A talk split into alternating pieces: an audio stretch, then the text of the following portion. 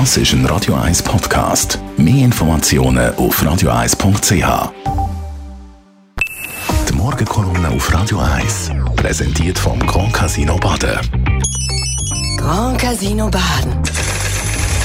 Baden im Matthias Ackere, guten Morgen. Guten Morgen, es geht ein bisschen weniger blutig zu in meiner Kolumne, liebe Dani.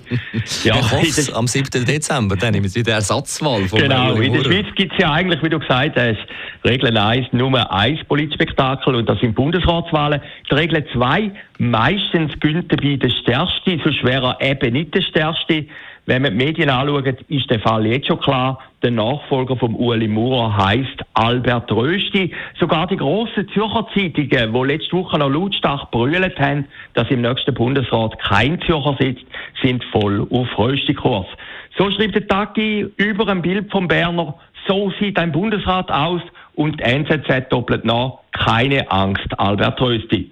Trotzdem hat man ein bisschen den Eindruck, dass die Partei, vor allem der Zürcher Flügel, nicht ganz glücklich wäre mit dem Albert Rösti.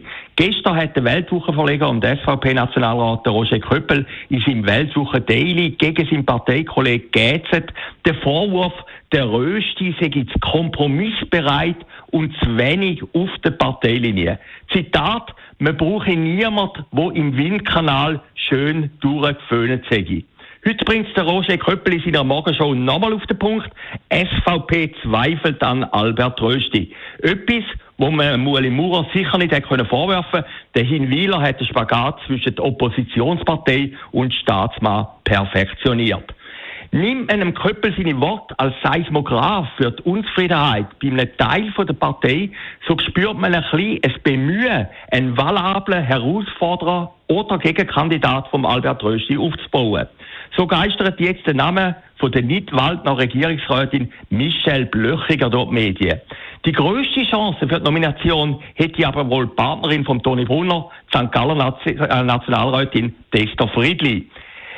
Wo noch den Vorteil hätte, dass sie eigentlich eine Bernerin ist. Doch der Nachteil von der Esther Friedli, im Moment ist keine Frau gefragt, obwohl das eigentlich im Zielgeist läge. Aber der SVP nimmt niemand den Frauenbonus ab. Lieber ein Mann als eine Frau mit Blochernähe. Ein Albert Rösti, seine grössten Widersacher sind also nicht im Parlament oder gar in den Medien, sondern in der eigenen Partei. Und die muss man zuerst noch nominieren. Im schlimmsten Fall würde also am 7. Dezember der Albert Rösti gewählt, ohne von der Partei vorgeschlagen zu sein. Wie früher der Sammy Schmid oder als absoluter Supergau Develin Wittmer-Schlumpf.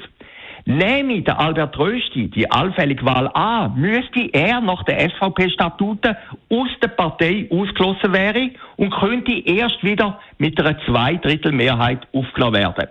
Ein Chaos wäre also perfekt. Darum kann es sicher sein, wird die SVP trotz parteiinterner Vorbehalt nicht leisten können, den Rösti nicht zu nominieren. Das nennen wir Realpolitik. Und so werden wir in Zukunft, also im nächsten Jahr, die paradoxe Situation haben, dass zwar innerhalb der SVP der Zürcher Blocherflügel den Ton angibt, vertreten wäre sie aber im Bundesrat mit einem Berner. Eigentlich ein glückliches Land, wo solche Probleme mit der Regierung hat.